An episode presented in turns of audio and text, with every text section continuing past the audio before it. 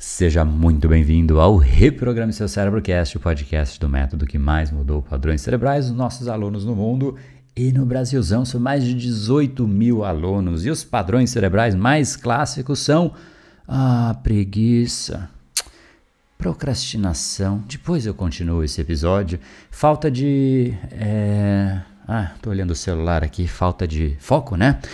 Preciso acabar logo esse episódio. Ansiedade, falta de disciplina. Era para eu ter gravado ontem, eu esqueci. Enfim, inúmeros padrões que simplesmente vão fazendo a nossa vida não ser controlada. Nós não temos controle daquilo que nós fazemos. E se você não controla nem a si próprio, meu amigo, minha amiga, não há como ir muito longe, não é mesmo? Então a ideia aqui é efetivamente você aprender a aprimorar, a se lapidar, a se auto-esculpir, a melhorar enquanto indivíduo. Dia a dia, episódio a episódio, padrão a padrão, sempre há algo a ser aprimorado. E aquele que entende isso vai melhorando, vai se ajustando, vai exatamente a cada dia se auto-esculpindo em uma missão e uma jornada que é fascinante e apaixonante. Até porque você olha para trás e percebe quanto você foi melhorando, como hoje você está um pouquinho melhor do que ontem, mas parece pouco. Só que quando você olha para de fato um período um pouco maior, é fascinante ver como nós podemos sim melhorar e evoluir de uma forma muito maior e mais significativa do que a gente imagina. Então, mudanças drásticas sim podem acontecer, mas elas dependem de você ter gestão de você mesmo. Se você, quando quer fazer algo, procrastina, quando você quer focar, você se distrai, quando você quer conversar com uma pessoa, você fica irritado, ansioso, reclamão, automaticamente a gente passa a para um outro lado, um lado de ausência de controle, em que a gente depende do humor, do vento, de um estímulo externo, e aí a gente faz somente em algum tipo de situação e a gente fica preso a uma vida que a gente não criou. E esse que é o grande ponto. Muitas pessoas estão presas a vidas que elas não criaram, e estas pessoas precisam aprender a desistir. Desistir é uma arte. Tem gente que acha que desistir é algo de gente frouxa que não tem coragem, não tem confiança. Não, muito pelo contrário. Desistir demanda coragem, demanda confiança, demanda clareza de o que você quer e aonde você quer chegar. Se você não tem esse tipo de clareza, não há como desistir. E aí a gente fica tentando juntar um pouco de tudo, mas quando a gente percebe, a gente faz tudo ao mesmo tempo e no fim, não faz nada de concreto. A gente não anda, não consegue ir para frente e ficamos patinando. Então, desistir é uma arte que você precisa não somente hoje, mas todos os dias da sua vida. Algo precisa ficar de lado para que você foque no restante. Inclusive, foco é isso: é saber dizer não, é saber desistir do que não é para você ou do que já foi no passado, mas hoje não mais. Só que para isso, você precisa de clareza de você mesmo e do que é esse tal ato de desistir, porque é uma arte e tudo como é arte pode ser aprimorada e melhorada e dia a dia você pode se tornar a cada vez melhor. Então vamos juntos falar sobre essa tal arte de desistir.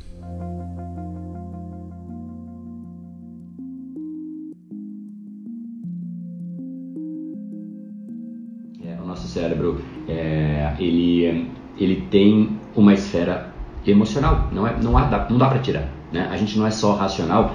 E vou além, é bom isso. Não é ruim que a gente tenha essa esfera emocional. Porque se a gente fosse só racional, né, um robô agindo por aí, a gente não teria uma parte gigantesca do que é o mundo hoje. Né? O mundo é o que é para a gente, porque a gente tem esse, é, essa, essa, a gente só é o que é por conta da sociedade e a sociedade só existe porque a gente se associa, está próximo de pessoas. A gente sabe que sozinhos a gente é muito mais frágil e fraco do que é, do que em grupo, né? A gente, como espécie, a nossa maior fortaleza é exatamente o grupo. Inclusive, se você olhar para trás, né, os outros primatas que faziam parte, inclusive, que coexistiram com o Homo sapiens, a gente tinha uma grande diferença enquanto primata naquele momento, que era essa é, esse cérebro social, né, que é essa associação. Então a gente fazia as coisas em conjunto. E se é difícil, se é fácil matar um ser humano na selva sozinho, é muito difícil é, pegar um grupo inteiro de seres humanos, porque sempre há né, uma forma que uh, o grupo seja uh, se, se torne mais forte, consiga fazer uma emboscada com o inimigo. Sempre há como o ser humano uh, reagir muito mais, com muito mais intensidade em grupo. Então, essa parte emocional é importantíssima para a gente, mas o que a gente precisa é aprender a lidar com ela. Então você é um animal que tem essas duas esferas. O que a gente de fato precisa não é eliminar nenhuma delas, pelo amor de Deus, é aprender a conduzir da melhor forma possível. Mas voltando agora para a arte do desapego, para a arte da existência, e eu chamo realmente de uma arte, porque é isso, é uma arte, não tem é, a, técnica, é uma arte, a gente vai desenvolvendo isso ao longo da vida. E tem gente que nunca desenvolve.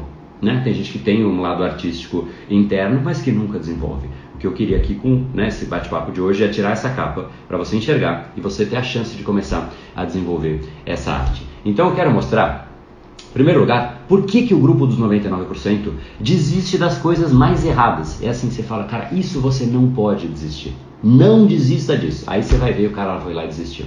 Aí você fala, cara, isso aqui, você precisa sair desse negócio. Aí o cara continua. E aí a pessoa, então, em última instância, continua naquilo que ela tinha que largar imediatamente e ela desiste daquilo que é aquilo que ela mais tinha que fazer na vida dela. E pode doer, mas você vai se ver nesse cara aí, né? É o Homer Simpsons. Sabe aquela história do Homer Simpsons que ele põe o dedo na tomada? Toma choque.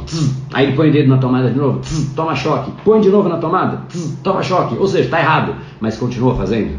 Tem muita gente aqui que é Homer Simpson neste sentido. E vai doer, porque eu vou dizer e talvez fique claro para você. E quem vai dizer se você é Homer Simpson é você. Eu queria que você visse isso, porque quando você vê, de novo, quando você vê, não há como desver. E aí você começa a tomar as condutas mais adequadas. Mas vamos lá então. A desistência é dolorosa. Agora, imagine só se quando você começou a quando bebezinho ainda, vou pegar o exemplo mais preliminar da história da vida de todas as pessoas aqui. Quando você estava lá no seu, nos seus primórdios, e aí você estava lá começando, inclusive, já um pouco depois dos primórdios, você já estava aprendendo a andar. Olha que coisa fascinante que é aprender a andar. Eu não sei se você consegue imaginar para um cérebro humano o que é de repente aprender a colocar um indivíduo em pé e, independente do que acontece, ele movimenta uma perna ou outra, as duas, né, idealmente, para que a pessoa não caia. E além de tudo, ela consegue se deslocar para onde ela bem entende, com intencionalidade. Parece muito simples andar, né, porque a gente faz isso, mas não é. Tanto não é que você demorou bons meses para aprender a andar. Agora imagina só, se seu pai e a sua mãe viram para você naquele momento que você está ali começando a andar, você tentou uma vez, caiu. Aí o pai e a mãe já olham e falam, putz, cara, complicado, né? Na segunda vez que você tentou andar, você caiu. Eu não tenho nem dúvida que você caiu na segunda vez. Você caiu. Aí o pai e a mãe olham e falam: Putz, cara, realmente temos um problema. Na terceira vez que você tentou andar, o pai e a mãe e caiu, seu pai e sua mãe viram para você e falam: Cara, deixa pra lá, cara, para de andar. Isso aí não é pra você não. Vamos achar outra coisa. Aí ele vira pra mãe e fala: Vamos achar uma outra coisa para esse menino fazer. Porque ele não nasceu para andar, não, cara. Ele tenta e cai. Isso seria uma desistência adequada? Não, obviamente não, porque existe um tempo de maturação das coisas. E aquelas pessoas que desistem no meio desse tempo de maturação, desistem porque são fracas. Óbvio que enquanto criança a gente não tem esse, essa, essa consciência, mas tem muita gente, muita gente, que começa quando está motivadinho, né? Ah, tô cheio de motivação. Aqui vi alguém, vi um videozinho motivacional, uma frase motivacional e me inspiro com essa frase motivacional, com esse videozinho, alguém me disse alguma coisa, e é uma motivação externa. E essa motivação externa move o imaturo a ponto de ele começar. Mas quando começa a ficar difícil, ele vai lá e desiste. É exatamente o bebê que está começando a andar. E na terceira, quarta, quinta caída, o pai e a mãe viram pro bebê e falam: Putz, esse moleque aí não nasceu para andar, não, cara. Vamos achar outra coisa para ele fazer da vida. Porque andar Andar não é para ele. É isso que muita gente faz. Começa a ficar difícil, muitos desistem. A desistência, no, no 99%, no grupo do 99%, é, é sinônimo a isso. É exatamente quando começa a ficar difícil, ele desiste. Sendo que a hora que começa a ficar difícil é exatamente o instante que o seu cérebro está se alterando internamente. O processo e a curva de aprendizado, ela ela tem uma curva que ela começa a inflexionar e ela demora, o começo demora, porque o cérebro precisa começar a aprender. E quando você insiste muito em alguma coisa e o cérebro percebe, esse camarada não vai parar de fazer esse negócio, ele está aprendendo que você precisa daquilo, logo ele vai se remodelar internamente, criar novas rotas neurais para que você faça aquilo. Então, se você quer tocar violão, imagina só a coisa fascinante do ponto de vista né, da neurociência, pensar que um instrumento, um objeto externo ao corpo humano, passa a fazer parte do que o cérebro controla. Eu acho isso de uma beleza poética magnífica, né? Você tem um objeto na sua mão e o cérebro está controlando o objeto. Quem controla as cordas? O seu cérebro. Quem controla um carro quando você está dirigindo e você sabe exatamente a fina que você pode tirar? Alguns não sabem muito bem, né? Mas alguns sabem a fina. Olha, aqui eu posso ir, né? É o cérebro chegando até a pontinha ali do seu carro que fala, bom, até aqui eu consigo passar. A sua consciência foi até ali.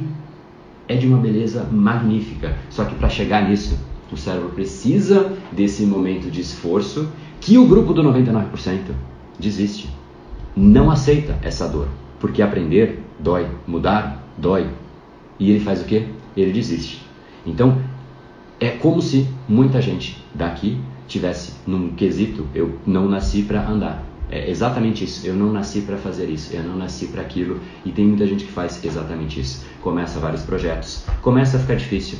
Eu não nasci para isso. Começa a ir na academia, fica difícil. Deixa para lá. Depois eu faço quando eu tiver mais tempo, coloca uma desculpa qualquer, eu começo a me alimentar melhor. Não, não, não, cara, eu, eu, eu, eu sou gordo, eu sou isso. Começa a querer parar de fumar. Não, eu sou fumante. Eu sou, eu sou, eu sou. Isso, eu ouvi isso, cara, de tudo. Eu sou pobre, eu sou gordo, eu sou fumante, eu sou é, sedentário, eu sou. Você não é. Você só está e você pode deixar de estar porque o seu cérebro foi condicionado dessa maneira. Qualquer coisa, né? Tem gente que fala, é, é louco isso, porque os exemplos são dos mais diversos. Você pegar a galera que fez o Brain Lab, é, é muito louco. O Brain Lab é o treinamento do Brain Power é, que ensina a recondicionar padrões cerebrais. Faz uma viagem no seu cérebro e, e, e ensina área a área cerebral que você precisa para realmente estrategicamente mudar os seus padrões cerebrais. E tem gente que deixa de roer a unha, tem gente que muda a alimentação, perder peso é consequência, né? muda a procrastinação, deixa de existir, enfim, tudo isso é consequência. É basicamente primeiro eu preciso entender como o cérebro funciona. Então os padrões que você vai criando não é o que você é, você simplesmente está preso àquele padrão. Só que se você é muito preguiçoso, para mim isso só mostra uma coisa, que você é muito bom em criar padrões. E você pode usar essa sua habilidade para criar um novo padrão. Você precisa, obviamente, de um método. Foi exatamente o que eu falei sobre a persistência. O que é persistência? Eu sei onde eu quero chegar, eu preciso de métodos. Eu quero pessoas que me ajudem a chegar onde eu quero chegar. Porque a pessoa já sabe, me dá aqui. O teimoso não. O teimoso vai sozinho. Ele nem sabe o que ele está fazendo, mas ele fica lá, ele fica persistindo. Então, só para não perder a linha, porque senão abrem-se vários leques aqui, eu, eu, gosto de ir de forma enxuta, né? por mais que sejam longas as lives, mas eu gosto de forma enxuta no eixo central. Então, o, a desistência do grupo dos 99% é exatamente neste sentido. É quando a pessoa começa, ela percebe a dificuldade e ela para. A desistência, neste sentido, ela jamais pode existir. Não é porque fica difícil que você para. É ali que se faz a diferença dos meninos para os homens, das meninas para as né, mulheres, é ali que realmente você se prova enquanto alguém que não é um Homer Simpsons, né? Agora, aonde que então, se o 99% desiste no lugar errado, aonde que ele jamais desiste, mas deveria desistir imediatamente? Ele fica nas coisas mais erradas da vida. Então, ele tem uma alimentação errada e ele sabe disso, ele fica nisso ele tem um trabalho que ele não gosta, mas ele fica nisso. Ele e não gera valor nenhum. Ele, ele, sente que não faz sentido o que ele faz, mas ele fica nisso. Ele sente que ele está num relacionamento que não agrega, mas ele fica nisso. Ele fica aonde ele tinha que desistir. E eu não estou falando aqui que você tem que começar a largar as coisas, não, tá? Eu quero que você tenha consciência. Isso está certo, isso está errado. Existe algo de racionalidade naquilo que você faz, no lugar que você. No, no, no, não vou nem chamar de trabalho aonde você aloca o seu tempo? Existe racionalidade? Existe poder de impacto? Existe algo que você vai olhar para trás e falar, cara, que coisa bacana que eu estou fazendo. Cara, que legal, cara. Pô, vou contar pro meu netinho que a gente fez isso, tava um grupo de pessoas que eu admiro, as pessoas, a gente cresceu, a gente fez coisas legais, impactou as pessoas. Existe isso. Isso é racionalidade. Porque isso é o que vai lá na frente, vai te permitir contar uma história. Né? Você vai poder contar uma história legal sobre o, o, o, tempo que você usa, você vai permitir, se permitir contar uma história sobre os relacionamentos que você criou, as amizades que você tem. Você vai se permitir criar, contar uma história mais lá na frente sobre aquilo que você aprende no dia a dia, os, sei lá, os livros que você lê, os cursos que você faz. Você vai se permitir isso lá no futuro ou você não quer ter esse direito? Você vai querer sempre chegar lá na frente e falar, sabe sobre o quê? Ah, não, vou falar sobre. Não tenho sobre o que falar. Então, vamos de Big Brother. Vamos de. Ah, porque o governo. Não, porque. Não, aí começa a reclamar. Quem não tem repertório é porque não criou o repertório. E aí o repertório ele é externo.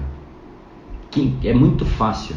Eu percebo se a pessoa é do grupo do 1% ou do grupo do 99% na primeira frase que a pessoa fala. Quando ela começa com os papos externos, é porque ela não tem repertório interno. E é muito diferente. Se você conversa com uma pessoa que, cara, ela tem base, ela tem fundamento, ela tem, ela tem âncora, ela sabe o que ela está fazendo, ela criou a história dela, porque ela quer lá na frente contar para o netinho aquilo que ela está fazendo, que ela está construindo. Essa é a pessoa que criou essa base interna.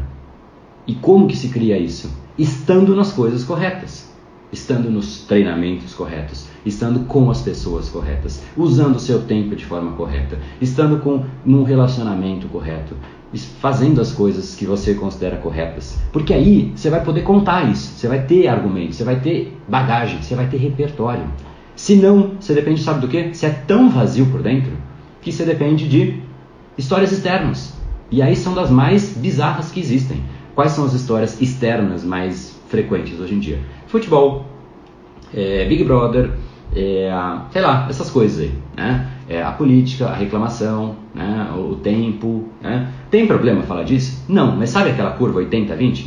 Se 80% que você fala é dessas coisas aí e 20 sofridos ali é de coisas que realmente fazem sentido, é porque você é assim né? uma pessoa vazia. E essa construção vem exatamente deste, desse, desse arquétipo desenhado aí. Uma pessoa que no ato de dever perseverar, porque ela sabe que aquilo é o certo, mas está ficando difícil, ela vai lá e desiste. Então ali ela não tem nada para contar mais. Porque todo mundo desiste quando começa a ficar difícil. Então ela não tem o que contar. É só, ah, eu comecei na academia e parei. Ah, eu comecei a me alimentar bem e parei. Comecei um projeto novo e parei. É um cérebro fraco. É um cérebro absolutamente fraco. Então, esse é o grupo do 99%, que quando começa a ficar difícil, desiste. E aquilo que a pessoa sabe que não tem fundamento nenhum, que não tem racionalidade nenhum, mas ela não para para pensar nisso. Ela continua. Ela jamais desiste da coisa mais errada na vida dela e ela desiste instantaneamente da coisa certa assim que fica difícil. E essa é a consequência de uma vida, de uma pessoa, do grupo do 99%, que não vive o que a pessoa quer viver, cujas histórias são simplesmente externas, que falam do ambiente, que falam do Big Brother, que falam do futebol, que falam disso, que falam daquilo, porque ela mesma não tem nada para contar. Ela conta o que os outros fizeram, o que os outros fazem, o que está por aí pelo mundo, porque dela ela desistiu.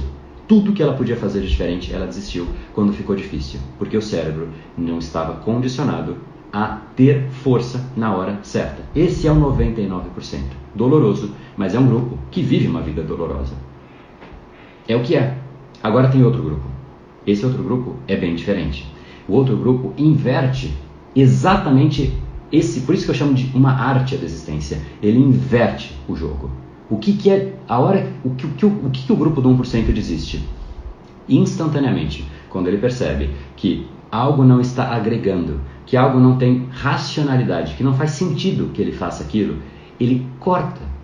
Corta. Pá. Vai doer? Vai, mas ele corta. Ele prefere a dor de cortar o inadequado do que ficar com o resto de uma dor que vai doer pouquinho ao longo da vida inteira. É igual a árvore. A folha deixou de fazer sentido, ela simplesmente ó, caiu. É assim que tem que ser. Aquilo que não faz sentido, corte. Você tem hábitos que não fazem sentido? Corte. Você tem pessoas que estão ao seu lado e não fazem sentido? corte ou corte o jeito que você se relaciona com ela, corte o acesso que a pessoa tem ao seu estado emocional, corte. O fato é, você precisa cortar. Agora, o que, que o grupo do 1% jamais desiste quando fica difícil? Quando fica difícil, cara, pega uma pessoa do grupo do 1% e dá um negócio difícil para ela. Você nunca mais vai ver essa pessoa com tanta intensidade, com tanta força, deixando de fazer o que tiver que fazer. Cara, a pessoa larga o que tem e vai fazer aquilo acontecer. Porque ela sabe que ali é a hora da verdade. É ali que ela está se provando. É ali que surge a história dela. É ali que ela se prova enquanto indivíduo. É ali que a vida é feita.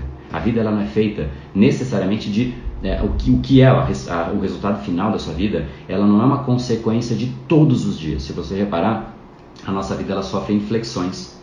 Em, com base em quê? Em decisões que você tomou ao longo dela e em momentos como esses que você ou desistiu ou perseverou porque ficou difícil. E é muito legal esse jogo, porque quando fica difícil, cara, você sabe que 99% das pessoas, ó, tchau, vão ficar pelo caminho. É assim. Esse é o jogo. É uma seleção natural? É, mas é fácil. É só você escolher. Só que isso tem que estar claro antes, porque na hora dói e começa a ficar difícil. E quando fica difícil, você precisa buscar a força não é fora não, é dentro.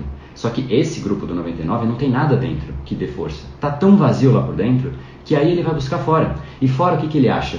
Reclamação, pessoas negativas, pessoas tristes, pessoas fazendo exatamente a mesma coisa, desistindo de tudo. E aí ela vai lá e segue o padrão, segue este modelo externo. E aí é o que nós vemos ao redor de nós mesmos. É esse o mundo que a gente vive, em volta de pessoas que quando fica difícil, desistem. E quando ela sabe que tinha que desistir, ela continua e ela cria uma esquizofrenia de vida, que ela está presa a um trabalho que ela não gosta, pessoas que ela não gosta, sonhando com coisas que ela deveria fazer, mas no exato instante que ela começa a fazer algo em relação ao sonho, porque ela viu um videozinho que a inspirou, viu uma live que a inspirou, que falou bonito que ela tinha que fazer, ela começa. Só que aí acaba aquele impulso externo criado por alguém lá fora que jogou uma energia, um combustível dentro dela. Só que combustível não pode ser de fora. E é louco, né? Porque o que eu faço aqui é o inverso. Tem gente que fala, não, você tem que ir, porque você tem a força, que você tem isso. Eu vou lá e dou a paulada. Eu faço o inverso. Né? Eu não fico dando a, a, a força, não, vai lá e faz que isso. Eu faço exatamente o inverso. Né? Eu trago, trago a consciência.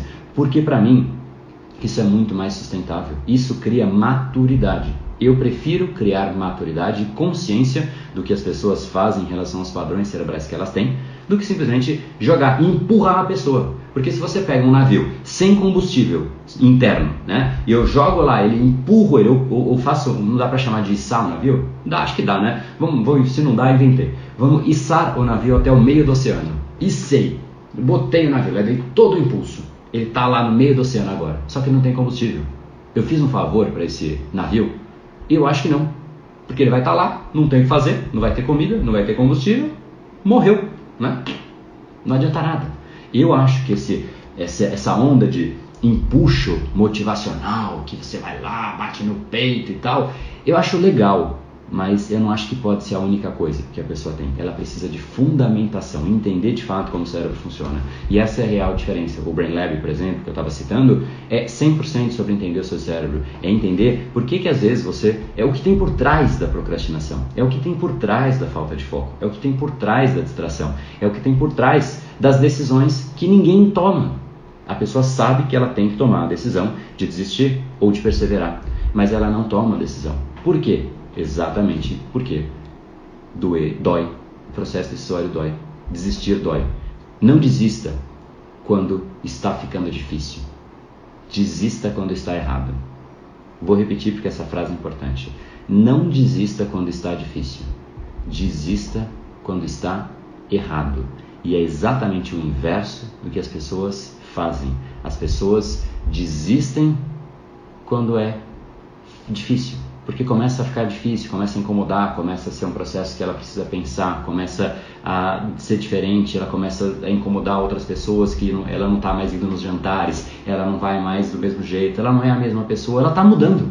Só que na hora que ela está mudando, esse custo de sair de quem ela é, ele aparece. E existe um custo, um custo de você sair de quem você é, porque você está preso a quem é você. Essa é uma prisão indissociável. Não dá para você deixar você de lado e ser uma nova pessoa.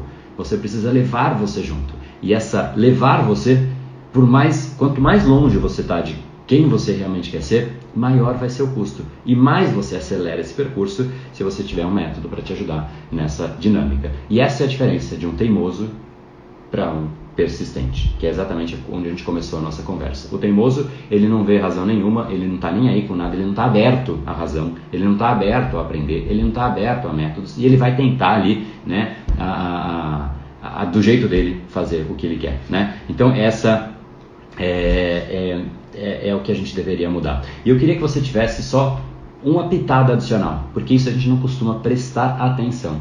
Mas eu vou te mostrar o qual é o sinal dentro de você que a gente não ouve, é uma voz interna, é um impulso interno que está aí dentro e a gente não ouve. É como se fosse um. É, é difícil até definir, né? É, é, algo dentro de você, é o seu cérebro. No fundo, o que, que é isso? É o seu inconsciente. Sabe aquela voz interna que te fala é o sexto sentido? Cada um chama de uma coisa, né? É, é, é algo que diz para você o que você deveria fazer e o que você deveria desistir. Pensa comigo, se eu te chamar agora para falar, vamos pular de no avião, vamos pegar aqueles aviões e fazer um skydiving aí, né? Vai ter gente aqui que vai falar, não, obrigado, valeu, enfim, né? E tem gente que de alguma maneira vai falar, putz, será? Pô, ia ser legal, hein? Fazer um passeio com o André, pular de skydiving, mas não, cara, não. Estes que imediatamente refutaram, ou seja, apresentaram indiferença, nada emocional foi criado dentro de você. Simplesmente uma indiferença absoluta em relação ao que eu acabei de dizer. Isso demonstra que não é para você. E pode ficar tranquilo, você não tem que sofrer. Ah, devo ou não devo? Não, se nada foi mobilizado dentro de você, é porque você já sabe que aquilo não é para você. Agora, se algo dentro de você se moveu e fala, putz, cara, será? Não, é o medinho aparecendo. A gente tem medo, é natural do ser humano. Só que o medo, ele só aparece como reação frente àquilo que você quer fazer. Porque se você não quisesse, você não sentiria medo, você sentiria indiferença. Então, pega agora esse exemplo e leva para o seu dia a dia. Se você vê uma pessoa, vamos lá, eu estou solteiro, quero achar uma menina bonita no bar ali. Hoje não tem mais isso, né? Só nos aplicativos, mas enfim. Achar uma menina bonita no bar ali, vou lá conversar com ela. Mas aí fala, hum, ah, não sei, cara, não sei se é a hora certa. Vou esperar. Vou esperar ela me dar abertura. Vou esperar não ter ninguém em volta, porque, poxa, vai que a pessoa percebe, né, que eu tomo fora. Vou esperar, vou esperar, vou esperar, vou esperar. E o que, que isso mostra? Que é tudo que eu mais quero fazer. É ir lá falar com aquela menina. Mas eu não vou. Porque tem um monte de coisa que eu fico colocando no meio. É o meu medo, é o meu inconsciente enfiando ali, né? Um monte de, de bloqueios para que eu não tenha a dor da negação, para que eu não tenha a dor da vergonha, enfim, né? Para que eu não tenha, eu não sofra aquilo. Mas no fundo eu quero. Então, a gente tem que reparar aonde que a gente está em relação às principais coisas do nosso dia a dia. Às vezes a gente não quer e tá tudo bem. Só que às vezes que você sente medinho, que você sente insegurança, será que eu devo fazer? Será que é a hora certa? É a hora que você tinha que se jogar no mundo. Porque ele aguenta. É a frase que eu sempre digo. Se joga no mundo, que ele aguenta. Quando você sente medo, insegurança, devo ou não devo fazer, cara, é tudo o que você mais quer. Existe um fogo clamando dentro de você que você deveria se jogar naquilo imediatamente. Porque se não houvesse, você simplesmente estaria indiferente em relação àquilo. Mas não.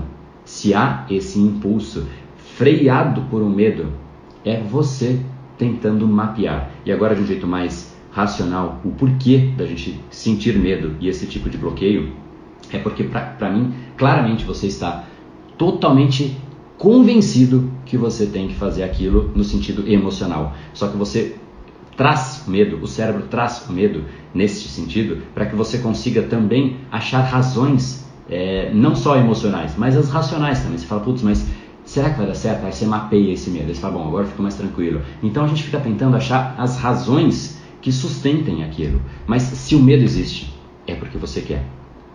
Se não houver medo, é, e aí você está na esfera da indiferença, é porque aquilo não é para você. Deixa de lado, segue a sua vida. A gente não sabe mapear o nosso impulso interno e aí a gente fica totalmente solto pela vida. O que mais a gente quer, a gente não faz. O que a gente deveria continuar, perseverar, a gente desiste. O que a gente deveria desistir, a gente continua. A nossa vida é feita de decisões. E quando a gente vai somando decisões erradas, erradas, erradas, erradas e erradas, a consequência é que a nossa vida inteira fica errada. E a gente chega no ponto em que olha para o espelho e não se reconhece. Fala, cara, o que, que é isso aí? Que raios que é esse camarada, essa camarada, que eu criei, que eu não reconheço? Olha isso. Quem é esta pessoa? E aí você não se reconhece. E aí você olha e fala, cara, eu preciso mudar os meus padrões. A gente precisa conhecer o nosso processo decisório, a gente precisa conhecer o nosso cérebro e eu não estou nem entrando na esfera ainda de neurociência. de mudança de padrão. Eu estou simplesmente trazendo uma expansão de consciência para você perceber aonde você erra. Porque eu tenho certeza que todo mundo erra. 100% das pessoas erram. Mas 1% está buscando formas de não errar e de errar menos e de aprender. Porque eles não são teimosos. Tem gente que vai ficar teimosa pro resto da vida, o 99. Fica lá insistindo, não, porque é assim mesmo. Não, porque na próxima segunda eu mudo. No próximo ano, quando eu tiver tempo eu entro no Brain Lab. Quando isso, vai sempre futuro, no futuro. Por quê? Porque no futuro não dói a mudança. A mudança só dói no presente. Mudar dói. Desistir dói. Mas dói muito mais. Uma árvore inteira que morre porque ficou presa às folhas que ela tinha que soltar do que uma árvore que pouco a pouco vai soltando as folhas na exata hora que a folha não tem mais utilidade. A árvore, imagina só, não, não, eu vou segurar essa folha. Vamos formar um comitê aqui de decisão. Será que isso? Será que aquilo? Vamos juntar oito folhas para discutir o destino da folha número 9. Não, acabou, não, não tem mais utilidade. Sai, sem dor. E vai começar a doer menos conforme você treina isso. Deixou de fazer sentido, deixou de te parou de, fazer sentido e começou a te atrapalhar, tchau. Segue a vida. Ela fica mais leve. A vida fica mais fluida, fica mais gostosa, você cresce mais e você vai na direção, na única direção que importa, na direção de você mesmo. Quando você vai na rota que é a sua rota e não a rota de uma outra pessoa ou da sociedade que diz que essa é a rota certa, quanto mais você pega uma rota por mais que pareça paralela no começo, só tem um grau de diferença, né? Você começou, entrou na rota errada, parece que ela é paralela, mas é um grau.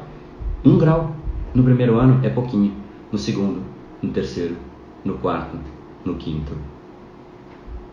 Dez anos, você já não vê mais você. Você errou a rota. É difícil. Aí você tem o custo de criar uma rota paralela. Por isso que dói. Por que, que dói? Porque se você seguiu a rota da sociedade, que você tem que você tem que entrar no emprego, depois você tem que isso, você tem que aquilo e tal, e, e, o emprego é o que só tem quatro, é medicina, é administração, aí você vai indo, indo, indo, indo, você foi na rota. Essa é uma rota fácil de seguir, é fácil, enquanto você está na rota não dói. Só que aí quando você fala, eu vou virar e vou atravessar a mata que não tem rota, do, de uma que você está para outra que, que é a que você tinha que estar, tá, que é a sua, não tem rota, vai doer porque você vai ter árvore, vai estar tudo fechado e você vai ter que abrir sozinho. É ali que você pode ou fazer sozinho ou buscar alguém que te ajude nesse remodelamento, né? nessa reprogramação, nesse caso cerebral que a gente está discutindo. Mas qualquer mudança de rota é assim.